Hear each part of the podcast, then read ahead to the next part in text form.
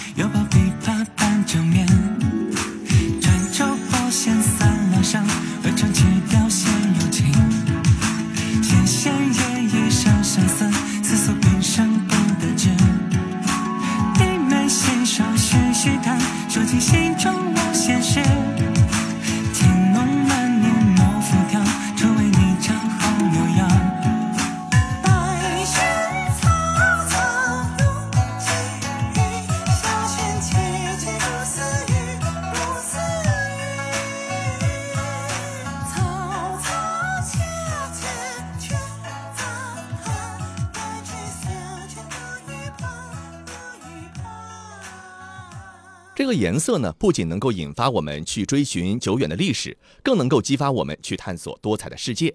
如果你已经玩腻了悉尼、墨尔本和黄金海岸，如果你想要来一场荒野旅行，如果你想要在澳大利亚不走寻常路，那么就千万不要错过澳大利亚内陆的红土中心。这里有着澳大利亚最壮观、最令人难忘的内陆地标乌鲁鲁、奥尔加、国王峡谷和麦克唐纳山脉，绝对呢会让你印象深刻。其中的亮点乌鲁鲁呢，是一个又独特又有韵味的地方。它跟世界上的别处都不一样，你绝对想不到它会是如此的巨大壮观，颜色多变，而且又是如此的静谧。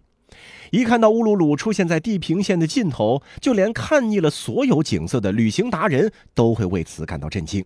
乌鲁鲁呢，本身长三点六公里，地势呢比周围长满灌木的沙地呢高出了三百四十八米。走近看，地表上露出不计其数的圣地遗迹，对当地原住民有着特殊的意义。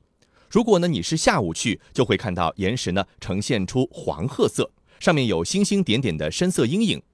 日落的时候呢，阳光为岩石镀上了一层亮晶晶的橙色，然后岩石的颜色从越来越深的红色，最终变为焦炭色。黎明的时候游客很少，岩石的颜色按照相反的顺序变化着。如果没有去卡塔楚塔，那乌鲁鲁之旅就算不得完整。卡塔楚塔在乌鲁鲁卡塔楚塔国家公园之内，以一大堆圆形岩石的形态聚集在乌鲁鲁的西边。三十六个石丘一字排开，形成了几条深谷和陡峭的峡谷。许多游客甚至认为卡塔楚塔比乌鲁鲁要更加的迷人。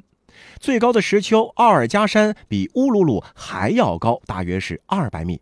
卡塔楚塔的意思啊是许多头，在当地原住民的创世纪中有重要的意义，尤其是对男子来说，一定要走已有的路，不可偏离路线的寓意呢，最好能够牢记。和乌鲁鲁一样，卡塔楚塔在日落的时候也会变成深红色，景色非常的壮观。有巨大裂口的国王峡谷位于瓦塔卡国家公园之内，是澳大利亚中部最壮观的景色之一。它是一个值得你下车步行的地方。走在国王峡谷边缘步道上，看到的景色让你觉得步行是值得的。许多旅行者甚至认为这里是他们澳大利亚中部线路之旅的亮点所在。在经过一段虽然短但是陡峭的山路之后，绕到峡谷的边缘，然后沿着木台阶向下通往伊甸园。那里有一片青翠的蕨类和史前苏铁植物，植物中央是一个安静的池塘。山路的后半段蜿蜒穿过一大片巨大的蜂窝状的球面石头，它们呢是风化了的砂岩岩层。当地人认为他们在库尼亚梦创神话故事中代表人类。如果你觉得走这么多路太累了，也可以选择乘坐观景直升机去一览美景。Baby ballerinas hiding somewhere in the corner where the shadow wraps around her and our torches cannot find her. She will stay there till the morning, crawl behind us as we are yawning, and she will leave our games to never be the same. So grow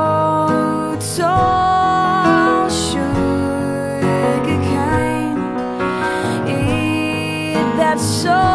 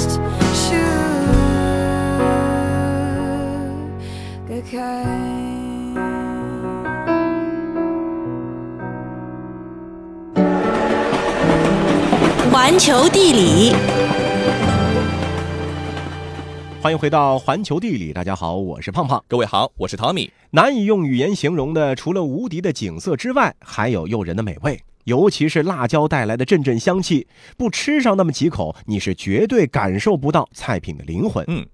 如果说川菜麻辣、前菜香辣、滇菜鲜辣、芹菜咸辣，那么泰国菜便是将酸辣演绎到了极致。五花八门的调料在泰国厨师手中被烹调成各种美味，而其中的杀手锏恐怕莫过于大名鼎鼎的冬阴功汤了。喜欢泰国菜的吃货们呢，很难不为冬阴功汤的鲜美所倾倒。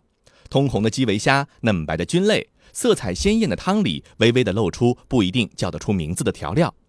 明明可以靠颜值取胜的冬阴功汤，偏偏味道也是鲜美馥郁。然而，这还不是最绝的。馋涎欲滴的食客们在忙着熨贴肠胃之时，或许不会知道，这碗汤背后还有着比味道本身更加吸引人的历史和文化。而这一切的源头，竟然源自一个泰国国王。正如中国的小吃背后站着史上最不挑食的美食家乾隆皇帝，冬阴功汤背后也站着一位有着出色味觉的国王，他的名字叫做郑信。郑信是泰国吞武里王朝的唯一一任国王。相传他的宝贝女儿妙韵公主因病卧榻在床而食不甘味，焦急的郑信便命令御厨做点开胃汤。于是御厨们绞尽脑汁，将柠檬叶、香茅、辣椒和虾等酸辣甜咸的原料混合在一起，熬成了一碗馥郁可口、色泽鲜红的汤。妙韵公主喝了这碗汤之后，大感舒畅，深深感到做女人真好。喜上眉梢的郑信遂将此汤定为国汤，并命名为冬阴功汤。冬阴功这三个字，在各个泰国菜餐厅里面也常常呢会被写作冬阴功，就是阴天的阴啊。那又由于一部泰国功夫电影的名字就叫做冬阴功，使人误认为啊这道菜背后可能会有一个极富异域风情的典故。其实呢，冬阴功是实打实的音译，泰语字母化作是 Tom Yam Gong 啊。冬阴指的是酸辣，功呢就是指虾，所以直译成中文的意思啊就是酸辣虾汤。别说店家会嫌弃这个名字俗，冲着泰国菜的名气去消费的食客，恐怕也不会喜欢这个乡土味极浓的一名。想想这个画面啊，穿着方面裹裙的泰国姑娘，风情万种的问一句：“先生，你要点什么？”而后你不动声色的冒出一句：“呃，来一大碗酸辣虾汤。”哈，认识万种风情，恐怕也不够煞的吧？哼哼，是啊。不过这个酸辣虾汤这四个字呢，虽然说有点过于接地气，却点明了冬阴功汤的主要食材和味道。冬阴功汤的主料呢就是虾，喜欢蛤蜊的泰国人呢，也常常会加几个大蛤蜊，还有细长型的菌类。比较多的呢是口蘑、草菇或者是金针菇，点睛的呢是辅料：柠檬草、九层塔、薄荷叶、朝天椒、椰浆、鱼露、咖喱。仅仅听这一连串的名字，就已经能够闻到浓浓的诗意了，更不敢想象这些可爱加食物煮到一起的绝妙口感和丰富层次。冬阴功汤呢，位列世界十大名汤之一。这一碗浓浓的泰国料理，不知点缀着多少食客的贪恋了。世界上林林总总的美食，大致呢分为中国菜系、法国菜系和土耳其菜系，而东南亚菜系呢，则一般被看作是中国菜系中的一个重要分支。相比于中国，东南亚的纬度较低，并且逐渐向赤道接近，总体上呢是属于热带雨林气候。这种地理特征是深刻影响了东南亚人的饮食习惯。为了调和闷热潮湿的天气，东南亚菜啊普遍是偏向重口味。无论是菜肴或是汤品，大多都是大酸重辣，很容易刺激味蕾，让人忍不住大快朵颐。在这个饮食界的酸辣帝国中，冬阴功汤是堪称东南亚菜肴中的翘楚，以其独特的口感吸引着世界各国食客的肠胃。那么，作为泰国乃至东南亚菜系的当家花旦，冬阴功汤让人留恋的秘密究竟是什么呢？答案就在那些名字极富诗意的调料上。世界真奇妙。地处亚热带的泰国是奇花异草的天堂，而这些五彩缤纷、味道各异的可爱植物，自然而然就成了餐桌上的座上宾，用于打点泰国人日常的饮食。调料是泰国菜的灵魂，一道看似平常的家常菜，往往要放上十几种调料，比如说辣椒、罗勒、蒜头、香菜、姜黄、胡椒、柠檬草、椰子。冬阴功汤就更不例外了。首先来看这个酸啊，这酸呢主要归功于泰国青柠。泰国青柠口感呢是颇为酸涩，很少被作为水果直接食用，但却是极好的调味水果，最终在东南亚地区被发扬光大。泰国人几乎每一道菜呢都会挤上一点柠檬汁，以浓郁的香味儿涤除菜肴的油腻，而流露出水果的清新。有时做冬阴功汤的厨师在汤烧成之后，取一小颗泰国青柠，将其汁液挤入汤体，便是这个用意。然而，仅仅是汁液可远远不够。泰国青柠香气最浓的部分，要数完全展开硬化的叶片，每嫩一点都会影响汤味的口感。如果要是发现汤里少了那些深绿硬瘦的叶子，纵然香味再足，也算不得一碗正宗的冬阴功汤了。其次呢，就是辣。辣是源于一个中国人耳熟能详的食材——朝天椒。朝天椒是川菜、湘菜乃至赣菜的常客，然而它的老家却是在泰国，是个不折不扣的舶来品。朝天椒形小肉厚，在中国呢，通常是被做成泡椒，但是国际上的朝天椒却以泰国的名气最大。因为朝天椒形状极小，泰语啊称之为“老鼠屎”。虽然名字不太雅观，但是泰国人对它却是绝对的情有独钟。做菜没了老鼠屎，就如同是重庆火锅没了麻和辣一样。朝天椒的加盟使冬阴功汤酸辣兼备，能够让食欲不振的秒运公主胃口大开，也就不奇怪了。是啊，除去这一酸一辣的主力，冬阴功汤呢还需要不少东南亚风情十足的调料，比方说鱼露。这一种以小鱼小虾为原料，经过腌渍、发酵、熬炼之后制成的琥珀色调味品，带有一种非同寻常的鲜味。此外呢，还有咖喱，这本身就是一种汲取于多种香辛料，像是桂皮、茴香、八角等等的复合调味料。除了能够增加食物的色香味之外，还能够促进胃酸分泌，令人胃口大增。另外还有椰汁，清如水，甜如蜜，晶莹透亮。不仅提高了冬阴功汤的颜值，更使其多了一份细腻圆润。那更不用提什么香茅、法香、薄荷。如果说位于法国蓝色海岸的格拉斯孕育了世界上最神奇的香水，那么冬阴功汤里则孕育着世界上最美味的调料。在这样的汤里煮出的新鲜基围虾和蛤蜊，自然是五味俱全，非同凡响了。事实上啊，冬阴功汤不仅仅是味道绝美，更是东南亚饮食习惯乃至于历史文化的一个缩影。小小一碗冬阴功汤，体现不仅是菜之五味，更是人生五味。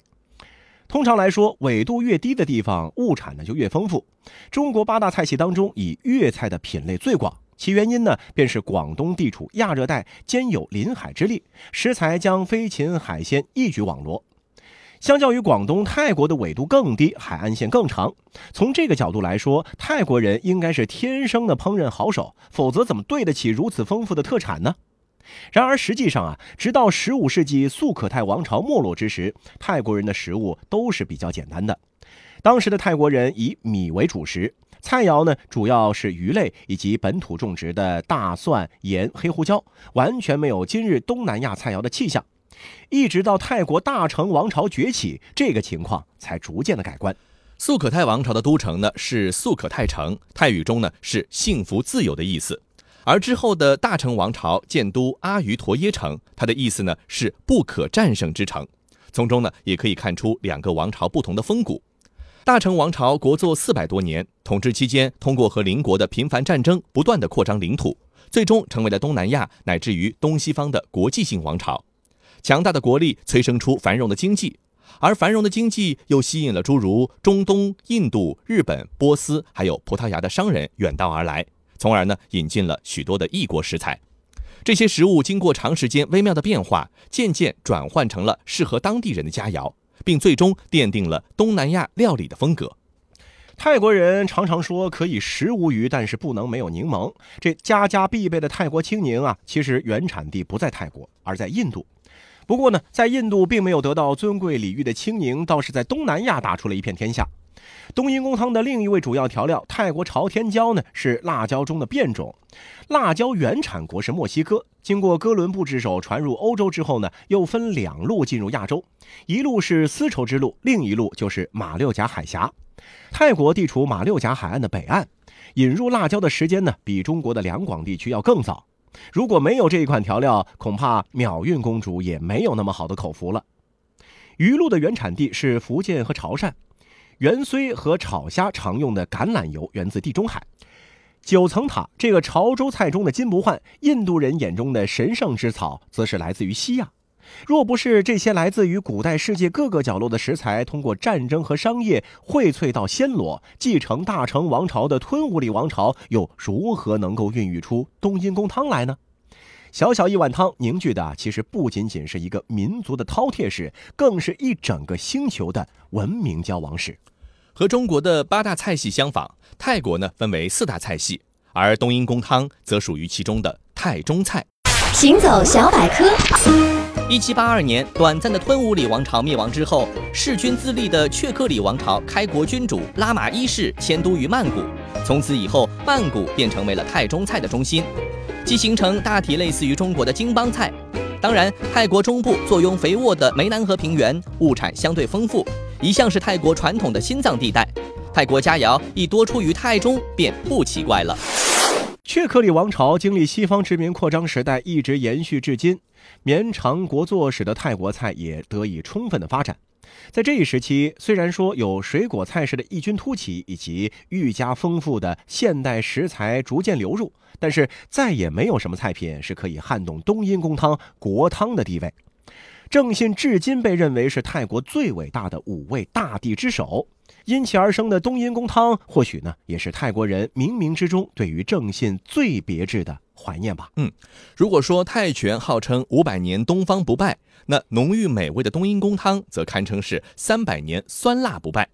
东南亚菜系中有马来菜的浓油重酱，有越南菜的清爽顺口，有缅甸菜的含蓄绵柔。然而，唯有冬阴功汤可以在调羹之中品茗之余，将几百年的历史娓娓道来。当吞武里王朝已经被后人存封在课本，当正信的铜像和泰国国徽一道被印刷在泰铢背面，冬阴功汤早已冲出国门，随着新一轮的贸易输出，在世界各地开花。与越南的海龙黄汤、俄罗斯的罗宋汤一道，文火慢炖着一整个星球的饕餮之欲。只是享受美味之余，你是否也能品尝出冬阴功汤里复杂的人生五味呢？